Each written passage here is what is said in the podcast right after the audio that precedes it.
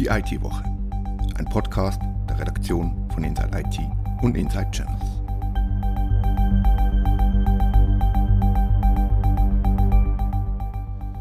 Herzlich willkommen zur neuen Ausgabe von Die IT-Woche. Wir haben uns für eine monothematische Folge entschieden, und zwar zum Thema Blockchain. Wir erklären nicht nur, was das ist, sondern auch, wieso das ein Hype darum entstanden ist. Wir freuen uns übrigens auf Feedback an redaktion.inside-it.ch. Sagt uns doch, was euch gefällt und was wir noch besser machen können. Bei mir hockt jetzt mein Kollege Thomas Schwendener und er hat sich nebst dem Tagesgeschäft mehrere Wochen lang mit dem Thema Blockchain auseinandergesetzt. Was hast du gesucht und hast du so gefunden, Tom? Ja, ähm, also gesucht habe ich mal Erklärungen. Ich meine, seit ich vor fünf Jahren bei Inside IT angefangen habe, ist Blockchain ein riesiges Thema früher mehr gewesen. Das hat mich natürlich auch dann nochmal interessiert. Wieso ist das der Fall gewesen? Was hat sich da entwickelt? Und ich bin jetzt mehrere Wochen sporadisch, habe ich mit verschiedenen Leuten geredet, aus der Wissenschaft, aus der Wirtschaft, Start-up-Leute, Investorenvereinigungen und ich habe versucht herauszufinden, was steckt denn da wirklich dahinter noch nach dem grossen Hype, aber auch nach dem Kryptowinter, wo wir auch erlebt haben. Können wir ganz am Anfang über die Definition von Blockchain anfangen? Was ist das genau und stimmt es, dass es immer mit Finanztransaktionen zu tun hat oder gibt es so andere Anwendungsfälle? Also zuerst mal Definitionen, dann vielleicht die Antwort zu den Finanztransaktionen. Ähm, also ich kann, stütze mich da vor allem auf, auf, auf Einschätzungen von Wissenschaftlern aus der Informatik und Wirtschaft. Die sind sich auch nicht einig. Ich habe in meinem Report mich vor allem auf eine Definition gestützt, wo sehr nah an dem ist, was, äh, was 2008 im Bitcoin White Paper der Durchbruch war. Und wie ist die Definition? Man hat für öffentliche Systeme damals eine Lösung gefunden, wie Konsensproblem gelöst werden kann, also wie man dafür sorgen kann, dass die verteilten Datenbanken identisch sind, ohne dass man ein Intermediär oder ein geschlossenes System braucht. Es gibt eben andere Definitionen, wo eben auch geschlossene Systeme dazu zählen, aber Diesbezüglich gibt es schon länger Lösungen. Also schon seit den 80er Jahren gibt es eigentlich für geschlossene Systeme Lösungen für die Probleme, die Blockchain für ein öffentliches ähm, dezentrales System gelöst hat. Und wieso hast du dich für die, für die Definition entschieden? Ja, das kommt da daher, weil ähm, meines Erachtens hat es den Vorteil, dass man da damit den Hype ein bisschen von der reellen Potenzial trennen kann, wo tatsächlich entstanden sind. Weil eben das White Paper ist 2008 publiziert worden. Der Begriff Blockchain ist so ab 2013 in der Öffentlichkeit auch auftaucht. Plötzlich haben sich aber diverse Projekte, also ich habe mir die ja jetzt auch angeschaut, anschauen, als Blockchain-Projekt bezeichnet, obwohl sie eigentlich auf Technologien sich beziehen oder in der Tradition von Technologien stehen, die teilweise seit den 1980er Jahren oder 1990er Jahren beforscht werden. Also ist das zum Teil einfach ein Marketing-Gag, oder? Kann man das so sagen? Dass es einfach viele Unternehmen schreiben sich Blockchain auf die Fahne und es ist echt pures Marketing und eigentlich ist es ganz etwas Banales. Ganz banal würde ich jetzt nicht sagen als Nicht-Informatiker, da müsste man es noch genau anschauen. Aber auf jeden Fall hat es viel mit Marketing und Geld sammeln zu. Also mir gegenüber haben auch mehrere Leute das eingestanden oder gesagt, wo, wo selber involviert sind, wo das aber natürlich nicht wollen mit ihrem Namen dann bei uns lesen. Das ist ja auch nichts Verwerfliches, ja. dass man dann so Geld sammelt. Allerdings muss man sich halt die Frage stellen, was ist das Versprechen gewesen, das mit der Blockchain verbunden wird? Nämlich, dezentrale öffentliche Netzwerke ohne Sonderrolle für Einzelne mhm. oder Konsortien. Und das ist halt, wenn man sich die grossen Projekte anschaut, nicht der Fall. Also sogenannte Corporate Blockchains, die haben immer Konsortien, wo zum Beispiel das Konsensverfahren in Abstimmung in einer Art Voting-Prozess machen.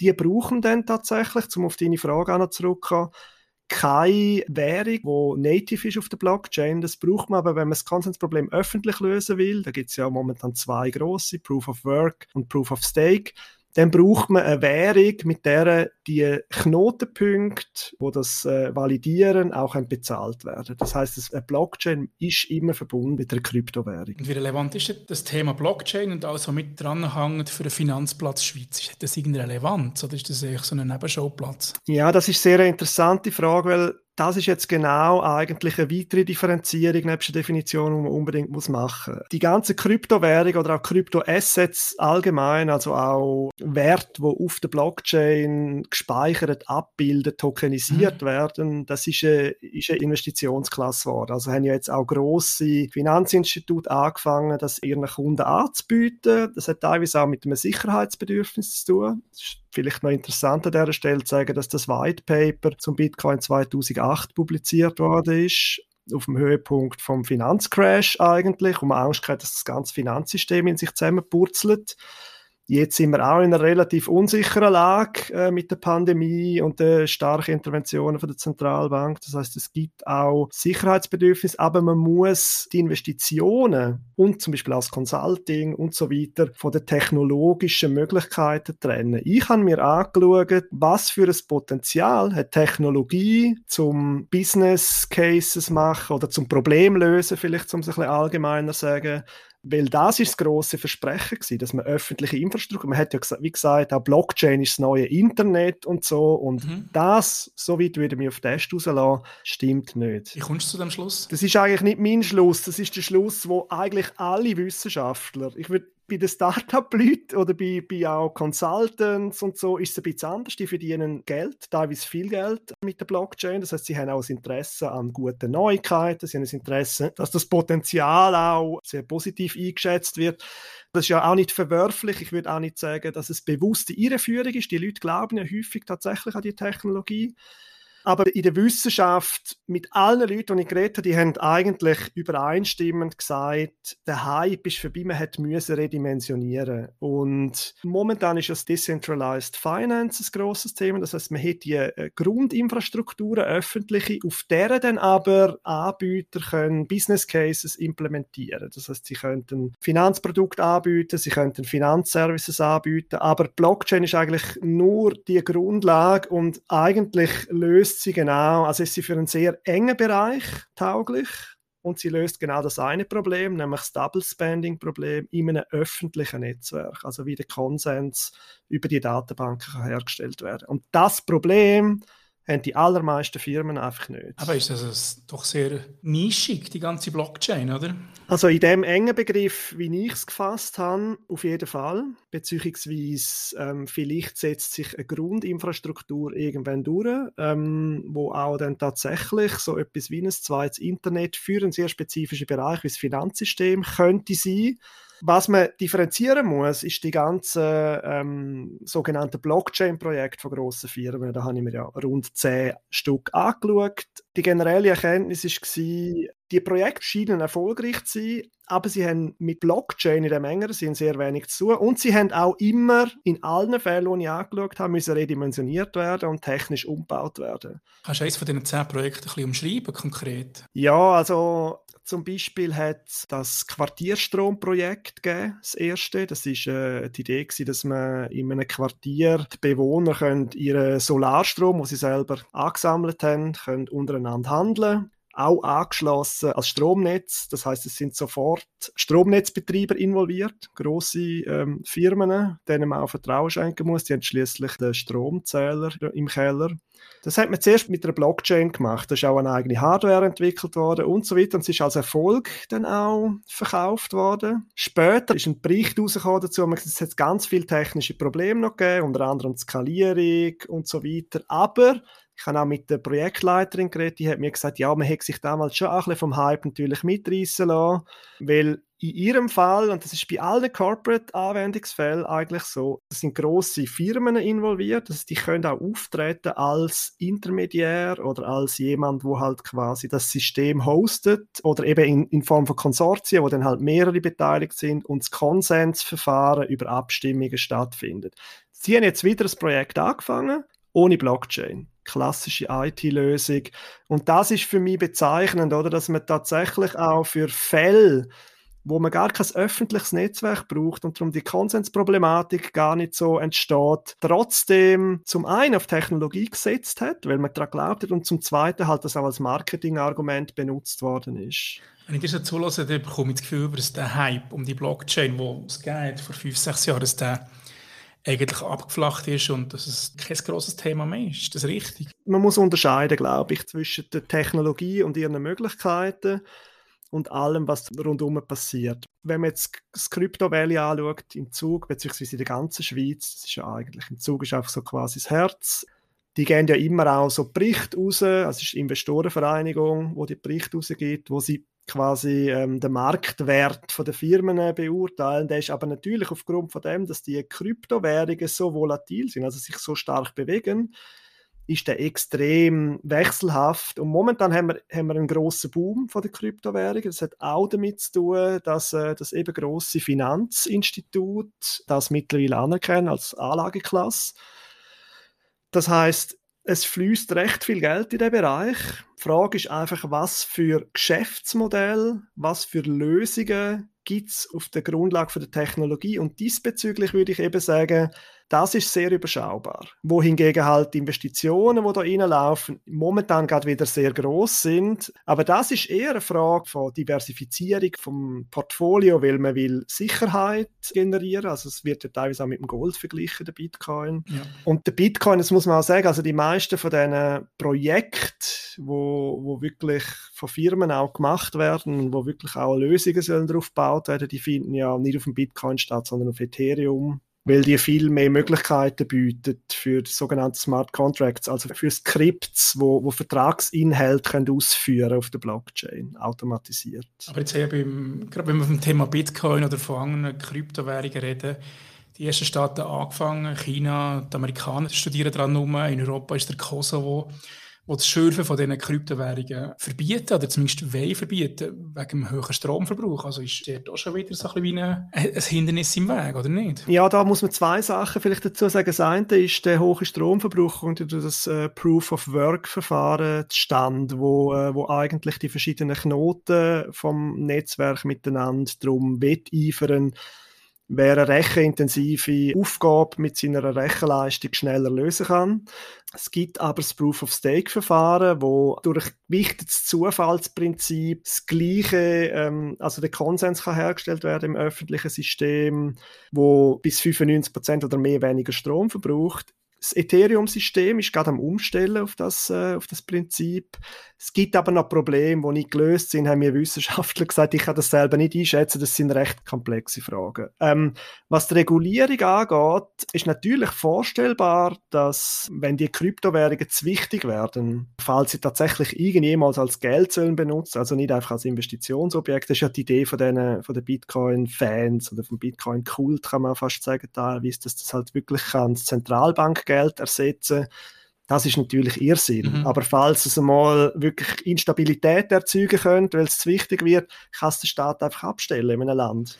Das heißt, es ist tatsächlich eine unsichere Angelegenheit. Ich möchte mal schnell zu dem Hype zurückkommen, der vielleicht schon wieder vorbei ist. Es haben ja Anfang 90er Jahre irgendwelche Zukunftsforscher gesagt, dass das Internet nur ein Hype ist. Oder noch früher der Computer an sich. Und man kann sich nicht vorstellen, dass in jedem Haushalt ein Computer steht. Das sind einfach die alten weißen Männer, die keinen Plan haben von dem Zeug, die sagen, ja, pff, das ist eh vorbei, das ist eh keine Zukunft. Könnte man so ein in die Richtung interpretieren? Ja, damals hat sogar der Bill Gates gemeint, das Internet, sage ich Humbug. ähm, ich würde mir jetzt mit diesen Einschätzungen, ich habe eine gewagt, ich würde sagen, das ist tatsächlich 95% Hype es könnte in bestimmten, in bestimmten Nischen könnte es tatsächlich als Grundinfrastruktur sich möglicherweise durchsetzen. Aber ich muss auch dazu sagen, also ich habe mit Informatikern geredet, die halt gesagt haben, eben technologisch bietet es genau die Lösung für ein Problem. Wirtschaftswissenschaftler geredet, die gesagt haben, ja, es ist halt in der vom, vom, vom Business Case her, wo man, wo halt was, was technologisch quasi im Geschäft etwas bringt, ist es halt auch sehr nischenartig. Ich muss mich auf die Einschätzungen verlassen. Ich habe das ja selber nicht, äh, nicht super gut durchleuchtet, aber was ich verstanden habe davon, ist es sehr vernünftig, das so anzuschauen.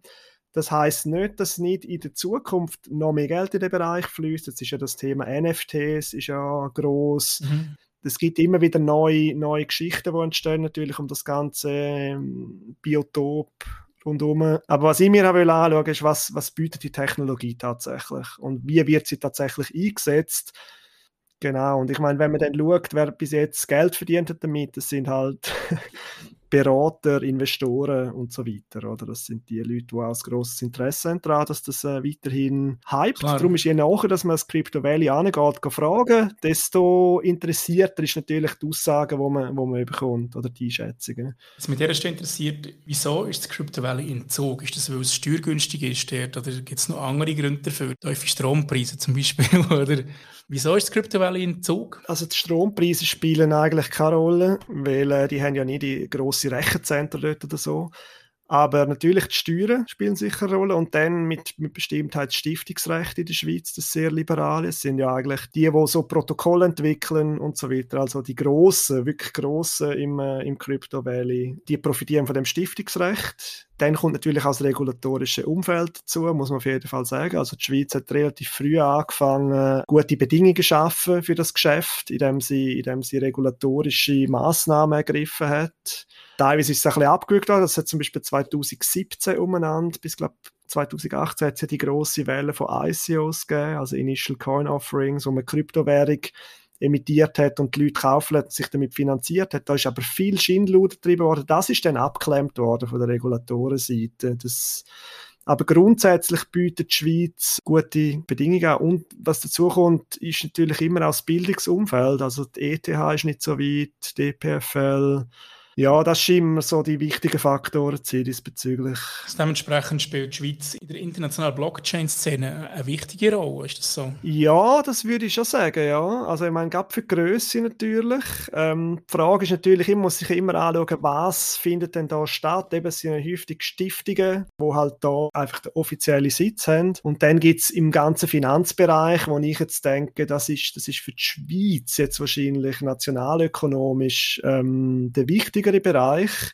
Da gibt es ja die ganzen Kryptobanken und so weiter. Ähm, wenn man sich die anschaut, die sind teilweise aber auch eher Plattformen, wo einfach das Investment in Kryptoassets ermöglicht, wo eigentlich selber gar kein Blockchain-Business-Case in dem Sinn haben. Aber die sind auch lustigerweise viel weniger hoch bewertet als in dem Investorenreport teilweise. Also zum Beispiel Team, die, äh, die Stiftung von, von Facebook, wo soll die Währung dann die ist mit, äh, glaube einer Milliarde bewertet. Ja, das ist verglichen mit der Firma Apple, die pro Fahne Telefon baut, 3 Billionen wert ist. Sind das alles Peanuts eigentlich, oder? Ja, das sind es noch. Wenn man jetzt einen Vergleich will machen mit dem Dotcom-Crash 2001, da hat es ja nachher auch Firmen gegeben, die daraus, äh, gross geworden sind. Ich bin vor das ist jetzt schon etwa vier Jahre her im Crypto Valley, also ein grosses Event gewesen, wo auch damals schon Start-up-Gründer gesagt haben, es wird Blut fließen, weil es wird sehr viele von diesen Startups werden nicht überleben. Das ist aber nicht technologiespezifisch, das ist halt einfach das Geschäft der Startups. Falls es jetzt im Finanzbereich zum Beispiel so eine Infrastruktur geben wird, eine öffentliche, und es gibt eine Stiftung, die das treibt, kann man sich schon vorstellen, dass sie in diesem Bereich quasi das neue Google werden wird. Das ist denkbar. Aber die Versprechungen von der, von der Blockchain, dass es irgendwie ein generelles Netzwerk geben wird, dezentral, ohne Kontrolle und bis hin zu dezentralen Nationen und Demokratie und so libertären Humbug. das ist, das wird nicht, das wird nicht stattfinden. Was glaubst du, wo geht die Entwicklung her, wo, wenn wir in fünf Jahren das gleiche Gespräch nochmal führen würden? Wo steht Blockchain denn? Also Technologie, also so Grundtechnologie, wo wir jetzt darüber geredet haben, ich denke, da ist viel Realitätssinn eingekehrt, wenn man jetzt in der Wissenschaft zumindest schaut. Ähm, ich habe auch mit Leuten geredet, die gesagt haben, vor, vor vier, fünf Jahren haben sie jede Woche eine Anfrage bekommen wegen einem Blockchain-Projekt. Man muss irgendwie im Management von Firmen erklären, dass es für ihre, ihren Fall eher keine Lösung ist. Heutzutage ist das krass reduziert. Und ich glaube, da ist auch ein gewisser Realitätssinn. Aber man muss sagen, die Entwicklungen sind immer sehr schnell. Also es hat eben, wie gesagt, die ICO-Geschichte gegeben, dann ist der Kryptowinter gekommen, wo irgendwie, wo einfach die Kryptowährungen so zusammengepurzelt sind. Also die Kurs Jetzt momentan geht es wieder stark aufwärts. Das ist so stark, so dynamisch und auch mit neuen Use Cases, also eben die NFTs, die jetzt aufgekommen sind, dass ich da wirklich keine Prognose kann und will machen. Was man sagen kann, ist eben die Grundtechnologie, würde ich sagen, die ist einfach in ihrem revolutionären oder wie man gerne sagt, disruptiven Gehalt, wie es gerne so marketingmäßig heißt, stark überschätzt gewesen. Und das ist jetzt eher wieder, äh, würde ich sagen, da gibt es eher realistische Einschätzungen. Ja, haben wir jetzt letztes Jahr die Kryptobriefmarke von der Post bestellt. Das war so mein erster Berührungspunkt mit mit NFT und im weitesten Sinne auch Blockchain. Was, was, hast du persönlich für Berührungspunkte mit Blockchain und Crypto und NFT und ähnlichen Themen? Nebst meiner Recherche eigentlich keine, außer dass ich auch noch im Alltagsgeschäft in der Redaktion darüber schreibe. Ich schaue mir das natürlich an, interessiert. Ich schaue mir auch gerne an, was da für äh, Utopien damit verbunden werden, ebenso von dezentralen Nationen und so Sachen. Jetzt im Fall von der Kryptobriefmarke von der Post, das müsste man sich jetzt zum Beispiel auch genau anschauen, oder? Auf was für ein System oder was für ein Netzwerk ist die gehostet, was ist genau das das ist halt immer ein bisschen die Frage, oder wo wird eigentlich mit dem, mit dem Begriff Krypto, Blockchain Geld verdient und wo ist es wirklich eine technologische Lösung für ein Problem, wo man, wo man hat vorher. Und wenn nur das erste der Fall ist, dann purzelt irgendwann der Hype zusammen, oder? Wenn es technologische Lösung ist, dann ist es auch nachhaltig. Und sonst würde ich halt sagen, ist es tatsächlich halt von sehr stark von Konjunkturen, wer investiert, was passiert sonst so in der Wirtschaft, im Finanzsystem und so weiter, dann ist es sehr stark von diesen äußeren Faktoren oder viel stärker von den äußeren Faktoren abhängig, die sehr dynamisch auch sind, natürlich, gerade jetzt in der Pandemie. Ja, also das Problem löst die Briefmarke nicht, außer dass man einfach einen Brief damit kann verschicken kann und noch irgendwo ein digitaler Zwilling ist von dem Ding. Aber tatsächlich in den ersten Tagen, nachdem die ist ausverkauft war, sind auf Ricardo über 100 Stutz für das Ding gezahlt worden, weil es einen besonders seltenen digitalen Zwilling davon gegeben hat, eben als NFT. Das ist sehr bezeichnend, oder? Das ist genau der Marketing-Hype, wo wir davor reden oder geredet haben jetzt, oder? Genau, und das ist ja das Prinzip eigentlich von einem, einer Art Schneeballsystem. Solange die Leute weiter investieren rein und die Leute das wollen, steigt der Preis natürlich auch. Aber sobald irgendwie äh, vermehrt Leute aussteigen und merken, äh, das ist irgendwie doch nichts, dann putzelt es halt zusammen. Der verjagt das Zeug. Genau. Also sind wir gespannt. Und das ist ja nicht nur Blockchain-Spezifik, sondern es ist wiederum eine Spezifik von, äh, von Finanzprodukten. Ja. Das ist ein Anwendungsfall schlussendlich, oder? Mhm. Ja. Mhm. Danke für den, für den spannenden Einblick. Gern. Meine Reihe sollte dann Ende Januar, hoffe in ihren fünf oder sechs Teilen plus Glossar auch mal live gehen. Ich muss noch ein paar Gespräche führen und dann noch ein paar Sachen autorisieren lassen und dann ist es eigentlich soweit. Also, liebe Hörerinnen und Hörer, bleiben Sie uns gewogen, lasst täglich insideit.ch und wir freuen uns, wie gesagt, auf euer Feedback an redaktion.inside-it.ch. Das war die IT-Woche, ein Podcast der Redaktion von Inside IT und Inside Channels. Danke vielmals fürs Zuhören.